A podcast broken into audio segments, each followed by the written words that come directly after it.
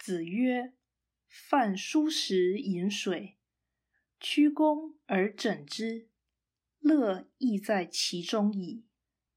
不义而富且贵，于我如浮云。”孔子说：“吃的是粗茶淡饭，睡的是简陋床铺，这也有乐趣在其中。”若以不义的手段取得富贵，这对我来说根本像浮云一样不实。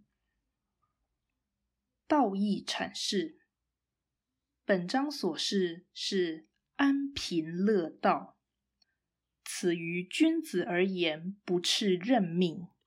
无庸解说。